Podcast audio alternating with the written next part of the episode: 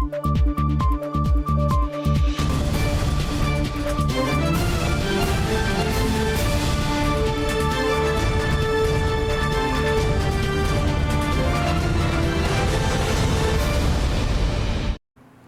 键时刻带您迅速掌握潮流趋势，欢迎您收看《财经趋势四点零》，我是赵廷玉。首先带您看到欧盟八号公布欧洲晶片法案，总计划呢估计将投入一点三八兆元新台币，喊出二零三零年晶片全球市占率冲上百分之二十。好，对此德国半导体巨落萨克森系股表示欢迎，强调呢欧盟的立法有助微软跟台积电在欧洲投资。而欧美的晶片保护主义对台湾的半导体优势会有哪一些影响，持续受到外界关注。欧盟执委会周二对外宣布备受瞩目的欧盟晶片法案。欧盟执委会主席范德莱恩就表示，将透过投资监管以及与战略伙伴合作，让欧洲成为晶片产业领导者。You will know that the global shortage of chips has really slowed down our recovery. We have seen that um, whole production lines came to a standstill, for example, with cars. While the demand was increasing, we could not deliver as needed because of the lack of chips. 这项计划一旦通过，欧盟估计总投入规模将超过四百三十亿欧元，包括公共和民间投资。目标二零三零年欧洲半导体供应达到现在的四倍，晶片市占率提高两倍到百分之二十，好降低对亚洲晶片的依赖。The first goal is in the short term to increase our resilience to future crises. And the second part is, of course, looking at the midterm and there to make Europe an industrial leader in this very strategic market. 欧盟也公开肯定台湾在全球半导体制造领域地位非常重要。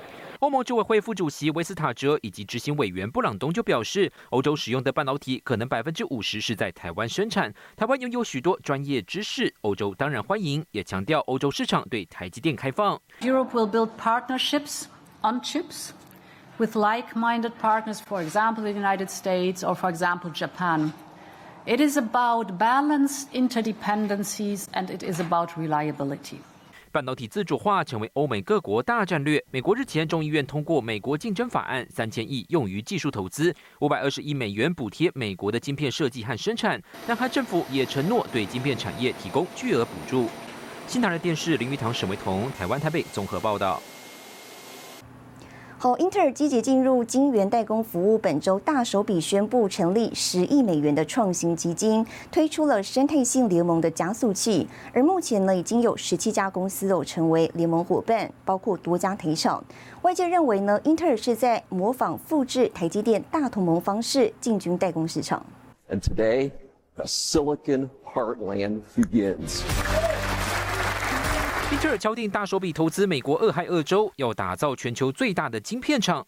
执行长基辛格二月八号更对外宣布，推出旗下晶圆代工服务加速器，打造全方位生态系联盟。这么积极，当然就是对准台积电而来。有一些可能晶片的设计，国安的晶片，或者说一些高阶的晶片，他希望由英特尔来做所代工的动作的话。但就会影响到整个台积电在美国的业务。那对台积电来讲，短期之内不会有太大影响，但长期之内，如果这个生态圈做起来的话，我觉得对于整个台积电美国业务的部分也会受到一定的一个影响性。两家科技巨擘大 PK，英特尔生态系联盟横跨电子设计自动化、细制材和 IC 设计服务，支援多种指令级架构 x 八六 ARM 以及开放服务 RISC-V。像是台湾系制材大厂金星科、力旺等企业入列英特尔十七个初创合作伙伴。台积电方面，早在二零零八年由创办人张忠谋打造开放创新平台，联手上下游业者建构台积大同盟，落实设备本土化，多家大厂助阵支持。显然，英特尔与台积电的角力从技术制程延伸到生态圈。专家指出，台积电握有代工产能稳定以及高满意度优势，英特尔短期难以逆转，但其他二三线代工大厂恐怕首当其冲。那三星本身它在这个先进制程，它有一定的一个市占率，那可能就会受到英特尔这样的一个冲击。那另外在这个联电、世界星、格罗方德，因为他们比较偏向所谓成熟制程这个区块，那我觉得这个可能都会对于。呃，一些所谓的技术它没有那么领先的厂商，造成一定掉单的一个风险。英特尔高层计划未来四年开发五项技术节点，大抢竞争对手订单，几乎是可以预料的情况。模仿台积电部件大军，也让晶圆代工市况未来更加竞争多变。新唐人亚太电视沈维彤，台湾台北报道。好，美国绘图晶片龙头 NVIDIA 收购 ARM 的计划呢，在美国、英国跟欧盟监管单位的反对下传出破局。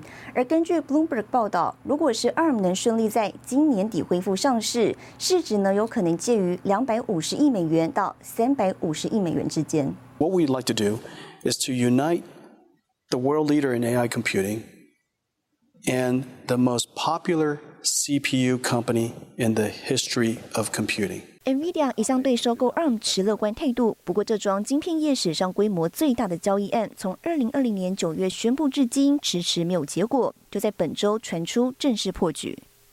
未来对于所谓的 NVIDIA 在行动运算，甚至于说在低功耗伺服器的这一块的话，就不会具有所谓的绝对的关键的优势的一个状况。但是我也相信呢，NVIDIA 未来还是会加强跟 ARM 之间的一个技术上的合作，然后取得他们的一个授权的 IP，然后持续是往所谓的行动运算的一个布局来进行。英国金融时报引述知情人士报道，交易案破局一大原因是美国、英国和欧盟监管单位基于产业竞争和国安考量下反对，而 NVIDIA 跟 ARM 双方评估后决定终止原定计划，ARM 将开始准备 IPO，目标在二零二三年三月底财年内完成。因为我们知道五 G 跟六 G 的这个市场，其实将来会是一个非常重要的一个成长引擎。所以说，我们可以看到，其实原本的 Intel 的这个部分绝对优势，将会被所谓的 M D 还有所谓的 NVIDIA 持续的一个鲸吞蚕食。ARM 在这个部分就占有一个非常关键性的地位。所以说，我相信 ARM 未来的话，其实不单单只是在行动运算，也会在 High Performance Computing 的这一块的话，会有一个相当大的一个动作。与此同时，ARM 宣布董事会已经任命拥有三十五年半导体产业经验的 Rene Haas 为新任执行长，而原任执行长 Simon Segars 将担任顾问角色，协助交接工作。新唐人亚太电视曾英豪、赵廷玉台湾台北采访报道。环球基金公开收购德商视创失利，那么市场传出台积电欧洲新厂的地点可能转向评估捷克。台积电对此表示呢，不排除任何可能性，但目前没有相关计划。柏林时间一月三十一号的晚上十一点五十九分，我们就正式确认没有办法来得及最后一国拿到，因此我们就是那个时间就是台湾的大年初一早上七点。台湾系晶圆大厂环球晶进行长达十四个月收购德国晶片供应商视创一案，在大年初一宣布破局，环球晶必须支付视创五千万欧元的交易终止费。一日，德国经济部发言人表示，这起投资案的审查。还牵涉到中共当局审视反垄断配套措施，中方直到上周才完成作业，因此德方不可能赶在时限内完成全部审查所需的一切程序。呃，这个管辖单位在稍早他就一直跟我们提到说，他必须要看到呃。呃，中国的审批结果出来，中国审批的提出来的条件，那这些条件对于就就德国来看能不能接受，然后他才会开始来审批。月二十六号才拿到中国的审批结果，这就是中国审批正版才拿到，那那时候才拿到德国，所以德国他就没有足够的时间可以看完。环球金是全球第三大半导体系晶圆厂，市创排名第四。双方合并后有望成为全球第二大。虽然并购破局，环球金仍握有市创百分之十三点六七股权，为第二大股东。董事长徐秀兰宣布启动扩厂计划。把收购金额转为营运使用，在亚洲、欧洲和美国总投资一千亿新台币，用于扩厂及建厂。新产能预计在二零二三下半年逐季增加。针对八寸跟十二寸的 SOI 都有很强的需求，所以八寸跟十二寸的 SOI 都会再扩。很特殊用途的 FZ 大尺寸的，我们也产能是全部是不够用的，怎么盖怎么弄，这工程很多出来，但这一个。厂我们到底要设在哪一个地点，哪一个国家，哪一个地点？那这个我们还在看。展望半导体景气，徐秀兰仍看好需求强劲，局面还是很正面。那呃后面不确定的都在于说能源成本上来，原物料上来，那这个跟呃通膨都有一定的关系。至于环球金没有成功收购视创，是否影响到集团收购计划？对此，徐秀兰强调，每起并购案都是独立事件，如有合适标的，环球金未来还是会积极并购。新唐亚太电视曾豪、李晶晶，台湾台北报道。好，接着带您看到这一周的财经趋势短波。友达星期五举行回违八年的实体法说会，董事长彭双浪认为，去年盈利亮丽，看好未来电动车、自驾车对面板需求的持续成长。公司会针对低耗能面板、异形切割、贴合等需求延伸价值。多年来一直跟汽车大厂合作，掌握先机。高通将在欧洲新设立六座 XR 技术实验室，尝试推动延展实境 SR 概念，将扩增实境、虚拟实境跟所有尝试改善现实世界的科技技术整合一体。封测龙头日月光投控本周召开法说会，看好封测业务营收续创新高，而且毛利率、盈利率都将超越历史新高，全年展望乐观。苹果公司本周宣布，将在 iPhone 上推出新的 Tap to Pay 支付功能，顾客只需要将装置贴近商家的 iPhone，就可以进行无接触支付，而且商家不需要再依赖第三方支付平台的设备，预期将在今年内完成上线。新唐人亚太电视整理报道。鸿海集团本周举行新春开工团备，董事长刘阳伟接受媒体采访时表示，今年电动车呢预计推出两款新车，在美国、泰国跟印尼电动车布局都有进展。而，另外针对印尼投资部长指出，鸿海预计在印尼生产电动车跟电池，那么投资金额呢高达八十亿美元。刘阳伟回应，八十亿美元呢是总投资额，鸿海占一部分。会有惊喜，今年大概会有。新款会有两款。红海新春开工团拜，董事长刘阳伟亲自带来好消息。今年电动车预计出两款新车，和印尼合作也有新进度。预计在三月我们会签这个合约。那呃，我们也看到呃，这个印尼这个投资部部长他说到，大概是八十亿美金的这样的投资额，那个投资额是。总投资额包括这五家公司，也包括政府。啊，那我们会是其中一部分。红海上个月宣布，与印尼投资部、印尼电池公司、英迪卡能源公司和 GoGoRo 签署合作备忘录，将投资重点放在电动车和电池产业链。与泰国国家石油集团合资的泰国电动车工厂，预计最快二零二四年第一季量产。在美国与商用电动车轻型卡车供应商洛兹敦汽车合作电动皮卡车款，也即将量产。合作伙伴，呃 l o s t o w n Motor，它应该第三季就会量产了啊。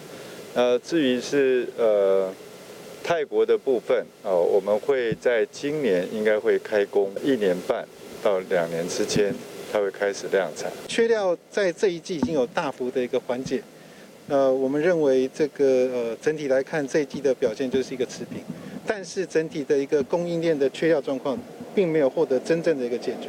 我们预计要到今年的下半年才会有比较明朗。另外，市场关注全球疫情、通膨升级环境下，红海如何应应？刘阳伟表示，疫情已变得可以预期，相对比去年前年好多了。对企业而言，已有相对应的计划。红海也针对通膨规划系列全球投资计划，包括墨西哥、东南亚、南亚都有布局，来应应可能的变化。新唐尔亚特电视王冠玲、李晶晶，台湾新北市报道。好，ASML 提出警告，中期疑似呢销售侵权产品。更详细的新闻内容，休息一下，我们马上回来。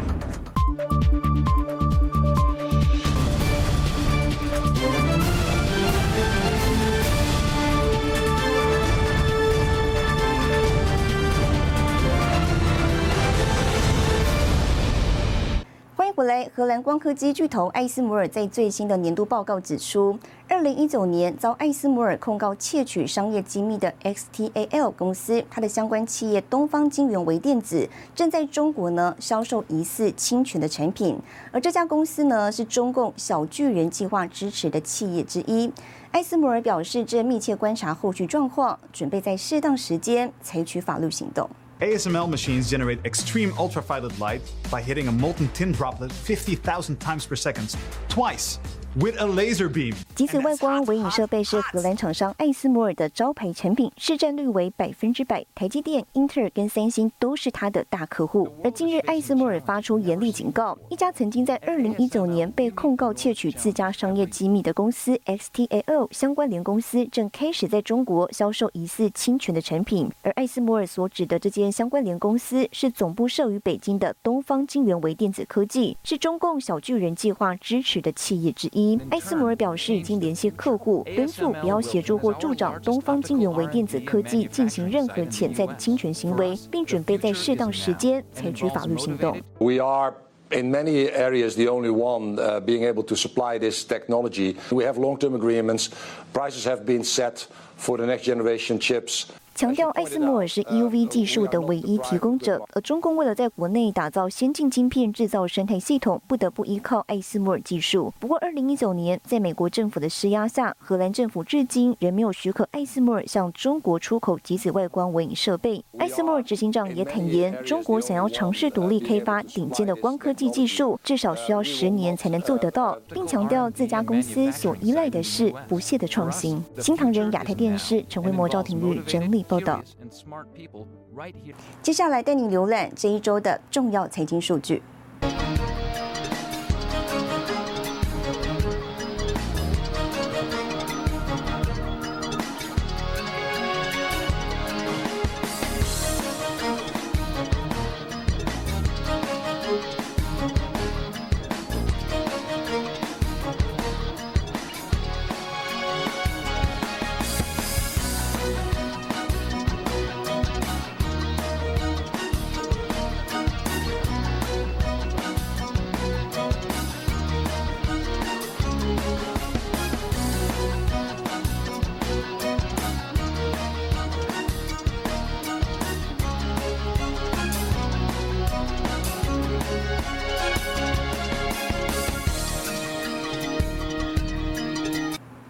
技大厂从中国移转到印度投资的脚步没有停歇。受惠印度政府的生产奖励计划，智慧型手机两大阵营龙头苹果跟三星扩大在印度生产，带动相关供应链在地化生产。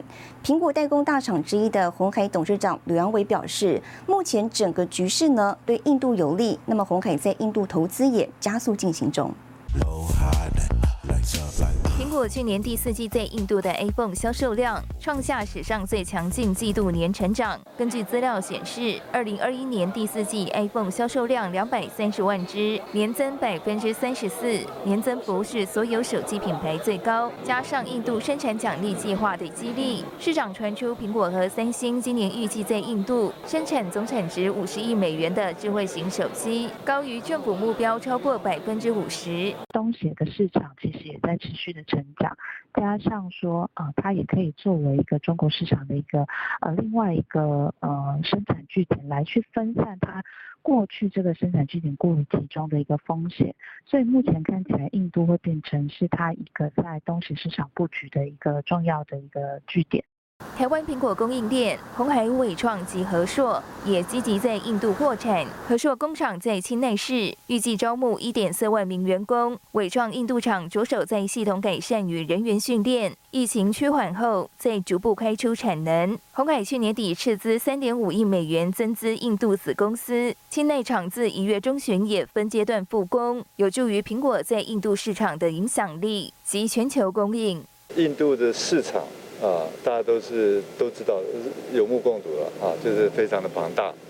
那它呃要起来，这个市场要起来也是指日可待。整个国际情势对印度的市场是有利的啊，所以我们在呃印度方面也加速进行中。根据外媒报道，苹果已在印度清内厂附近的富士康工厂试产 iPhone 十三，预计二月正式量产。竞争对手三星也开始出口在印度工厂制造的智慧型手机，并计划扩大印度厂产能，预估到二零二二年底，产能从目前的每年六千万只扩大到九千三百万只。印度在三星总产量预估从百分之二十提升到百分之二十九。新唐亚太电视王冠玲、李晶晶，台湾台北报道。好，去年 Facebook 进行大规模整顿，将公司名称改为 Meta，而就在上周公布去年第四季财报之后呢，连续四个交易日股价重挫百分之三十二。Facebook 创办人祖克伯财富呢也跟着大缩水，还被挤出了全球十大亿万富豪榜之外。就在 Facebook 母公司 Meta 公布二零二一年第四季财报之后，Meta 股价在美国时间二月三日暴跌百分之二十六，市值蒸发超过两千亿美元。而 Meta 将一大原因指向苹果公司去年开始实施的隐私政策。Apple's privacy initiatives and the impact that's had to Facebook, which has really relied on that uh, IDFA, the identification for, for advertisers, which which followed users across the web and let Facebook target uh, ad- advertising to users in a way that was more effective than anybody in, in the history of advertising was ever able to, and and that got pulled away pulled away from Facebook, and it's been a real big impact. It's been a real big impact, particularly to, to small advertisers. Uh, to e-commerce advertisers. 没有了准确广告定位，广告商开始将预算花在其他平台上。不过，其实 Facebook 的活跃用户数早已出现警讯，从去年第三季的十九点三亿人，微幅下滑到第四季的十九点二九亿人，首度出现不增反减，流失一百万名用户。有美国众议员候选人认为，Facebook 的审查制度成了用户离开的一大原因。It's the never-ending censorship that they're continuing to do. The way big tech has been working, it's really holding us back. It won't let us get our message out. It's a true wake-up call for them, so they can start seeing that the American people just aren't going to tolerate it anymore. 而近日，英国和美国分别以滥用用户数据和垄断案向 Meta 提出控诉。在遭遇历史性股价惨跌的 Meta，将如何面对接下来的挑战，持续受到外界关注。 新唐人亚太电视高俊林、赵廷玉整理报道。哦，不只是卖车，和泰要开数位商城，整合多元支付件生态系。更详细的新闻内容，休息一下，我们马上回来。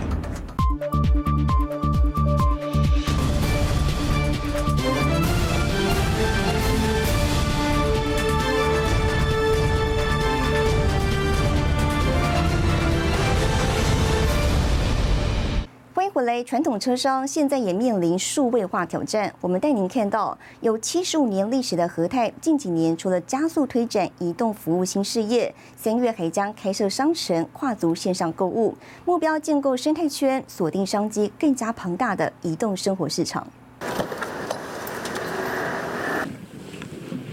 现在出门旅游可以说是更加方便了，不只是不用买车，而且随时都可以租到车。而航空公司专属的里程数概念，现在也导入到了路上交通服务当中。点开 App，不论是四轮还是两轮共享汽机车，都能依照交通需求任你挑选。汽车龙头和泰，二零二一年震撼业界，透过联名卡和专属的数位支付，不管是买新车还是搭车租车，都享有点数回馈。今年三月份还将推出网络线上商城，让民众每一笔消费有更大效益。除了我们本业哈，还是以这个销售车呃车辆为主，但接下来我们就是啊从以车为主延伸到以人的生活服务为主，我们就想到移动服务这方面，我们建构一个生态圈。请问您要收据吗？不要，不用啊，好。上下车免现金，和泰近年加速数位转型，甚至自己组建计程车车队。原来全球交通趋势正走向移动即时服务，消费者要的更多，服务形态也得跟着改变，掌握数据成为关键。可能为这个从你的出发，我们提供用席的服务，然后中间你会搭高铁，然后到了啊左营站你会改搭这个交通的巴士，啊透过我们的支付。把这些预约啦、预定啦、票务啦，还有房务啊这些呃支付的这个动作，也能够在这个旅运平台上都能够很简单的完成。借由数位工具整合车联网、大数据会员生态系，和泰透露，下一步还要推出台湾旅运平台，串接高铁、台铁以及大众交通资讯，从出门搭车到入住饭店，提供客制行程规划。今年是营运，明年渴望正式上线。后续提供的是食衣住行相关都有呃琢磨的这些服务的时候，他们才能跟消费者做更深的结合，而不是只是一辆车卖给消费者以后就。呃，断了他们之间的相关的关系，这相关的不管是点数互换或者是会员机制相关的东西，它都有可能会在未来有更多商机，还有更多研究的一些呃能量在里面。据了解，和泰旗下的 Yoxi 二零二一年完成两百五十万服务趟次，加上共享租赁服务 iRent 会员破百万。集团会员整合之后，渴望上看两百万用户。车商加快数位转型脚步，也给市场带来震撼。新台的电视陈慧模、曾一豪、沈维彤，台湾台北采访报道。好，带您看到下周有哪些重要的财经活动。十五号，日本公布 GDP 年化季率初值；二月十五号，欧元区 GDP 年率修正值；二月十七号，美联储公布会议纪要；二月十七号，G20 财长跟央行总裁会议。谢谢您收看这一周的财经趋势四点零，我是赵廷玉，我们下周再见。